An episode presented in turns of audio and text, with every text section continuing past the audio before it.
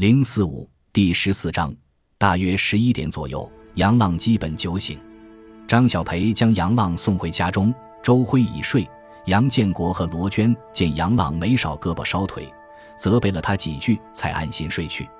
第二天是大年三十，杨浪一觉醒来已是上午十点多，见杨建国、罗娟和周辉正忙活年夜饭的事儿，杨建国也没再数落他。滨机场是一个继承了中华民族优良传统文化的万人大厂。多年来，春节是大伙最看重的节日，并形成打一千、骂一万、三十晚上吃顿饭的传统。尤其是把大年三十晚上这顿饭看得分外重要，称之团年饭。除过团年饭，给长者磕头拜年也是他们大年初一的必修课。自打记事起。杨浪每年都会在杨建国和宋卫国的带领下，与周辉、罗娟和宋飞一起去给杜立德老师爷磕头讨吉祥。由于厂里最近生产任务比较重，除夕夜正好轮到杨建国带赵老五上夜班。自从上次杜立德夹枪带棒的骂过他之后，他自知不能马虎，于是匆匆吃过年夜饭，便向车间走去。杨建国到车间时。赵老五已经换好工装，还给他沏好了茶水。接过茶杯，杨建国刚要喝，赵老五却冷不丁问：“师傅，杨浪现在到底和谁搞对象呢？彭明选家的闺女，还是张在德家的闺女？”杨建国一愣，反问：“你操心这个干嘛？”迟疑了一下，赵老五神秘兮兮地说：“昨天晚上我瞅见杨浪和张在德家的闺女深更半夜，我知道。”昨晚他们聚会了，人家张在德家的闺女把他送回家的，那闺女大大咧咧的，我觉得挺好。杨建国没等他说完，便打断了他。赵老五并没就此打住，继续问：“那和彭明选家的闺女吹了？吹了，就冲彭明选那两口子，我也没法认这个儿媳妇。吹了好。”杨建国有些愤愤地说。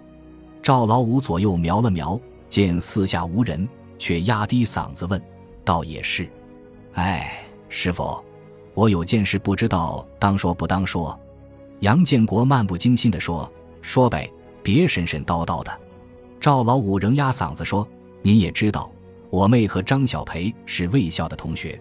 这个张小培上卫校的时候，哎呀，那可了不得。据我妹说，追她的男生，校内校外的足有一个加强牌。”自昨天张小培与王三妹的一番对决，说实话，杨建国觉得这个女孩还真不是一般人，甚至有些欣赏她的胆识和诚恳。对赵老五扯的这些八卦，他并没往心里去，便不屑地逼视着他，问：“就这些？”赵老五并不闪躲师傅的目光，面露难色地继续说：“我还听我妹说，卫校那一片有个小流氓叫江龙。”这个江龙把学校里边追张小培的全给收拾了，最后愣是缠着张小培跟他好上了，天天一大捧玫瑰花，天天下馆子。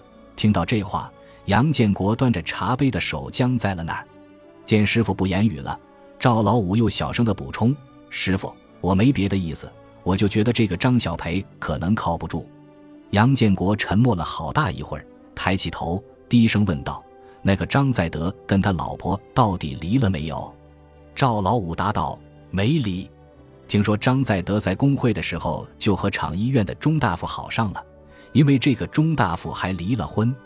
他老婆哮喘，半口气，天天病恹恹的，什么也不管。”杨建国重重的将罐头瓶做的那个茶杯往机台上一蹲，没有好气的说：“这么一个家庭，这闺女能好的了？不行。”两家都是坑，不能让老大出了那个坑又掉进这个坑。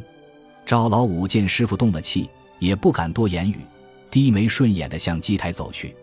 初一一大早，杨建国从车间回来，见家中薛丽萍的遗像前供着果品和香火，知道孩子们已经尽过了孝心。他简单地冲了个澡，刚换上干净衣服，宋卫国便打电话过来，催着一块赶早给杜立德磕头拜年。一众人带着早已准备好的礼物来到何向华家，杜红早已把瓜子、糖果等摆放停当。何向华去给高学明拜年了，不在家。杜立德一身新衣，在沙发上正襟危坐，面露慈祥地看着众人。杨建国、宋卫国和侯玉凤急忙走到杜立德面前，毕恭毕敬地鞠躬，齐声道：“师爷，过年好！”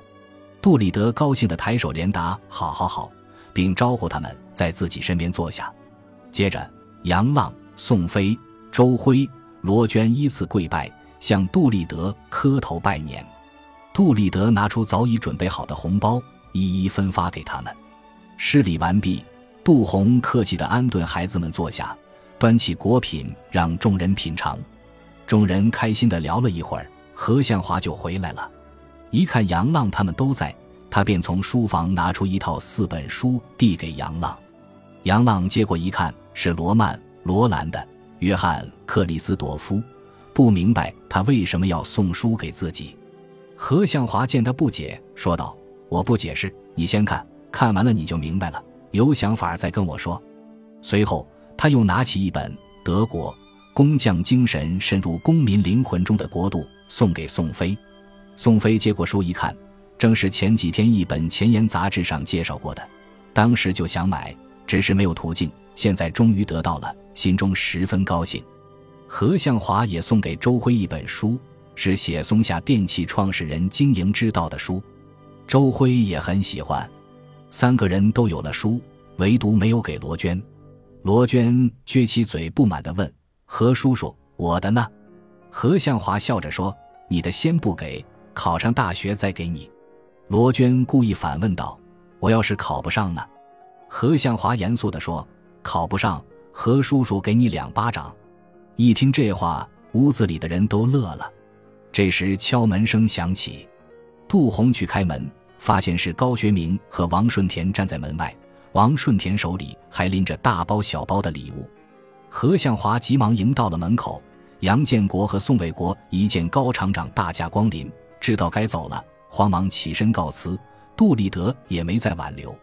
高学明见众人的举动，笑容可掬地看着他们，轻轻点头，算是打招呼。出了门。侯玉凤长长地舒了一口气，说：“吓死我了，怎么在这碰上了他？”罗娟有些鄙夷地说：“这有什么可怕的？他不就是个厂长吗？”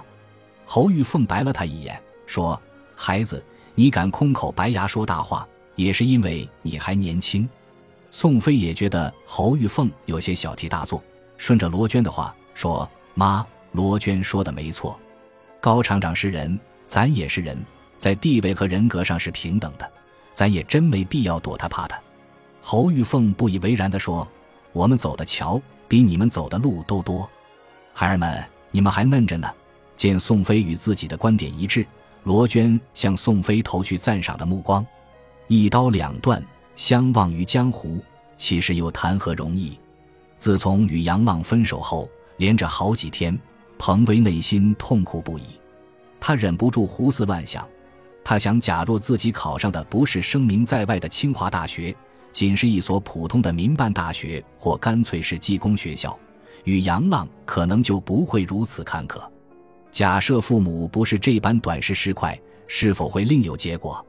又假如那天自己没有打那个赌，不曾恰与杨浪与张小培并肩而行，事情又会如何？